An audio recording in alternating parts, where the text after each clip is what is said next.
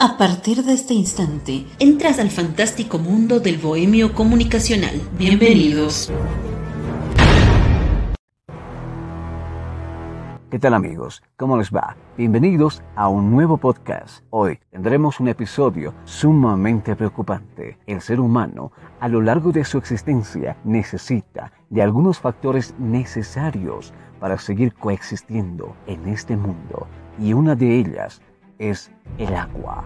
Es un elemento de la naturaleza que integra los ecosistemas naturales y es fundamental para el sostenimiento y la supervivencia de la vida en todo el planeta. Las funciones del agua en los seres vivos garantizan que puedan llevarse a cabo los procesos biológicos necesarios para la reproducción de la vida. El agua es el componente más abundante en los medios orgánicos, ya que los seres vivos están compuestos por un 70% de agua. No se trata tan solo de la necesidad de beber o de hidratarse, sino que el agua es reguladora de los ecosistemas terrestres, manteniendo un equilibrio necesario para la subsistencia animal y vegetal. Sin el agua, la estabilidad del funcionamiento entre seres vivos y su entorno se debilitaría, pero tenemos que reflexionar sobre el cuidado del agua, ya que este líquido elemental no es eterno. En este instante, en algún lugar del mundo, hay miles de personas sufriendo por la escasez del agua y otras miles malgastando en este mismo instante litros y litros del líquido más preciado y poco valorado. Antes de continuar con este episodio 17, te pedimos que le des un like y comparte nuestro trabajo y nuestra página con tus amigos y familiares. Y si tienes algún tema para sugerirnos en los próximos episodios, no dudes en escribirnos. Empecemos a filosofar sobre la carta del 2070, una advertencia poco valorada. La Carta del 2070 nos hace reflexionar sobre el daño irreversible que le estamos haciendo al medio ambiente y el triste panorama de lo que pueda suceder si no hacemos algo a tiempo para salvar nuestro planeta.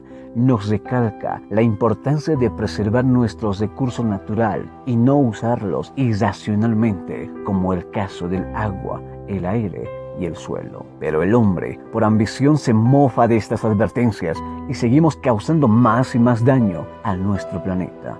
El agua es uno de los bienes más escasos que tenemos en el mundo. En los últimos siglos, con la industrialización, el uso del líquido elemento ha sido cada vez peor. Las consecuencias del mal uso del agua se empieza a notar. La primera y más evidente consecuencia del mal uso es la escasez del agua en los ríos o lagos. Además de dar una terrible imagen de un río seco, los animales y plantas que viven en estos hábitats o que dependen de ellos para sobrevivir, ven afectado su entorno, viéndose obligados a cambiar sus hábitos o emigrar en el mejor de los casos y en el peor se extinguen o su población se reduce drásticamente. La contaminación del agua en ocasiones se extrae agua de calidad, pero se devuelve al sistema hidrográfico unas aguas contaminadas por sales, pesticidas o herbicidas. Esto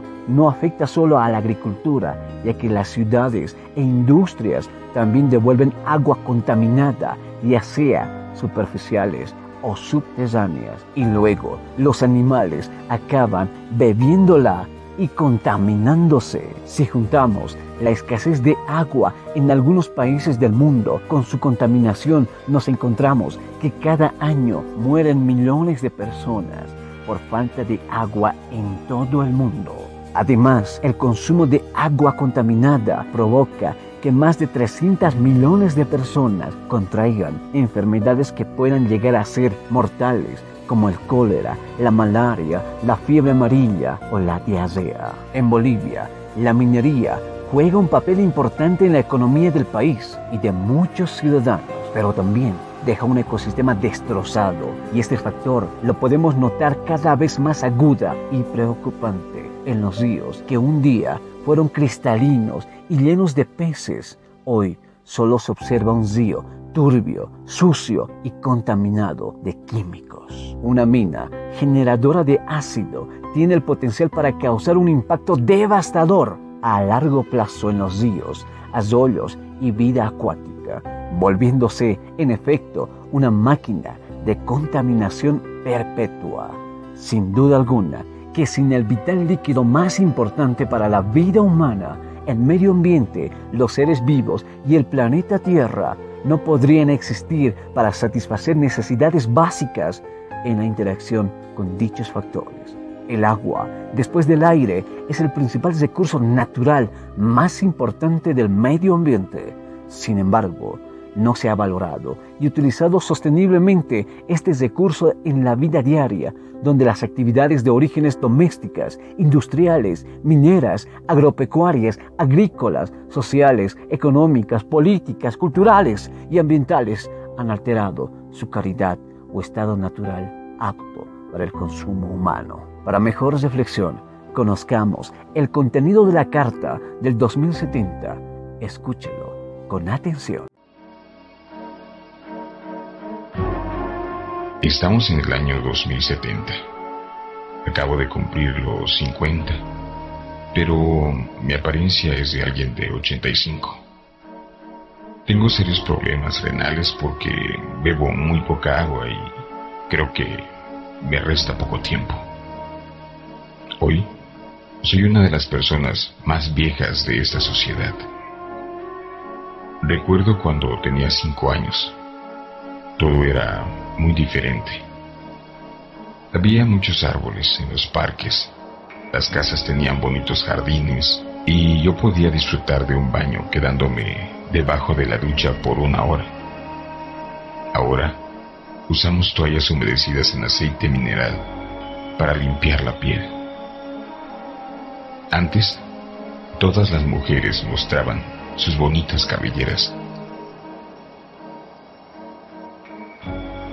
Ahora debemos raparnos la cabeza para mantenerla limpia sin usar agua.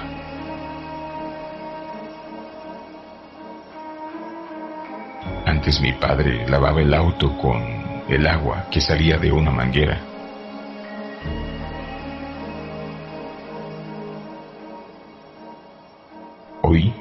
Los niños no creen que el agua se utilizaba de esa manera. Recuerdo que había muchos anuncios que decían, cuida el agua. Solo que nadie les hacía caso. Pensaban que el agua jamás se podía terminar. Ahora, todos los ríos, represas, lagunas y mantos acuíferos están irreversiblemente contaminados o agotados.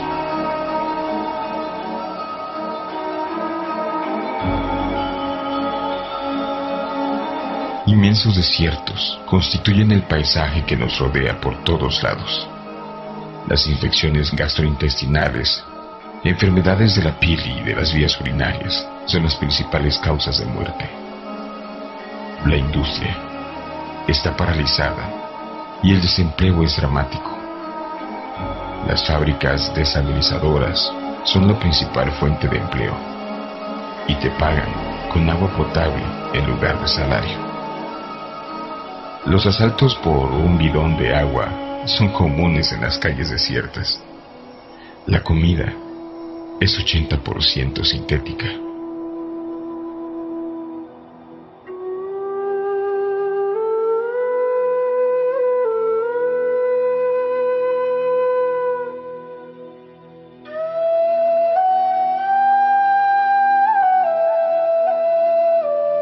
Antes la cantidad de agua indicada como ideal para beber eran ocho vasos por día para una persona adulta. Hoy solo puedo beber medio vaso. La ropa es descartable, lo que aumenta la cantidad de basura. Tuvimos que volver a los pozos ciegos o mejor llamados como fosa séptica, como en el siglo pasado porque las redes de cloacas o drenaje no se puede usar por falta de agua. La apariencia de la población es horrorosa. Cuerpos desfallecidos, arrugados por la deshidratación, llenos de llagas en la piel por los rayos ultravioletas que no detiene la capa de ozono que los filtraba en la atmósfera. Porque por la sequedad de la piel, una joven de 20 años está como si tuviera 40. Los científicos investigan, pero no hay una solución posible. No se puede fabricar agua.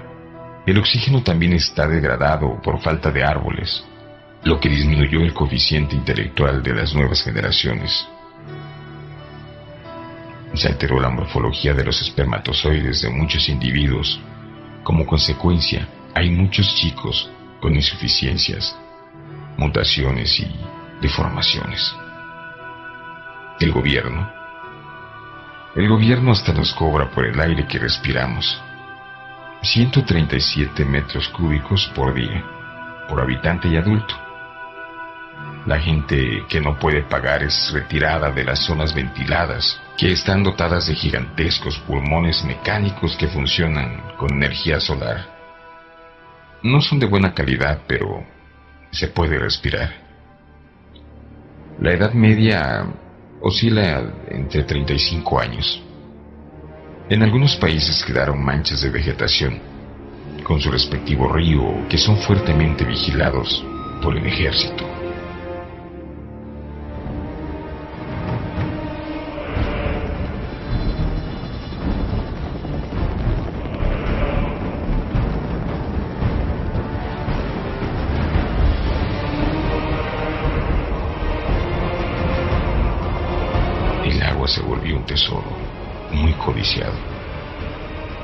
Que el oro o los diamantes. Aquí, en cambio, no hay árboles porque casi no llueve. Y cuando llega a registrarse una precipitación, es de lluvia ácida. Las estaciones del año están severamente transformadas por, por las pruebas atómicas y de las industrias contaminantes del siglo XX. Se advertía que había que cuidar el medio ambiente y nadie, absolutamente nadie hizo caso. Cuando mi hija me pide que le hable de cuando era joven, describo lo bonito que eran los bosques. Le hablo de la lluvia, de las flores, de lo agradable que era darse un baño y poder pescar en los ríos y en las represas, beber todo el agua que quisiese y lo saludable que era la gente. Ella me pregunta, Papá, ¿por qué se acabó el agua? Entonces siento un nudo en la garganta. No puedo dejar de sentirme culpable, porque pertenezco a la generación que terminó destruyendo el medio ambiente o simplemente no tomamos en cuenta tantos avisos. Ahora, nuestros hijos pagan un precio alto. Sinceramente, creo que la vida en la Tierra ya no será posible dentro de muy poco, porque la destrucción del medio ambiente llegó a un punto irreversible.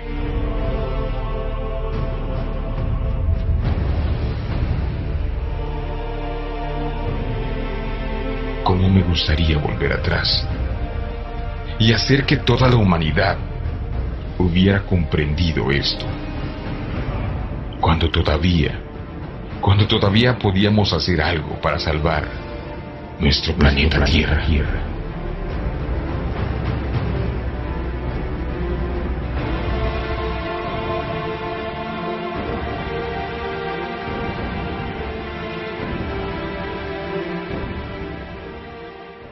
El bohemio comunicacional.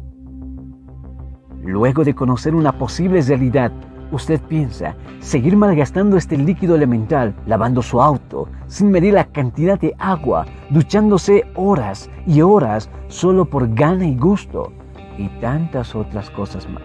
Lo cierto es que por más que intentemos disimular el agua, se acaba y este desgaste ya lo estamos sintiendo y nadie Quisiera recordar cómo era el mundo antes de que este elemental líquido se acabara. Por todo lo anterior, las razones sobran para que toda la humanidad valore, proteja y conserve este recurso natural tan indispensable para la continuidad de la vida en la Tierra.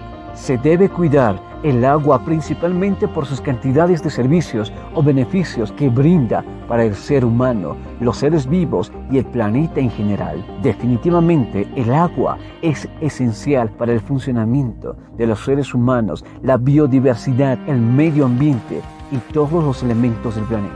Este recurso es un derecho útil para la humanidad, pero también es un deber y una responsabilidad de cada ser cuidarla, mantenerla y conservarla tanto para su beneficio como el de las futuras generaciones. Espero que este episodio fuese de su total agrado y que por lo menos nos sirva de un momento de reflexión sobre el cuidado del agua.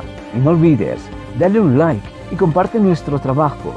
Nos vemos en el próximo encuentro para seguir filosofando con los podcasts del Bohemio Comunicacional. Se despide Vladimir Vallejos. Chao, chao.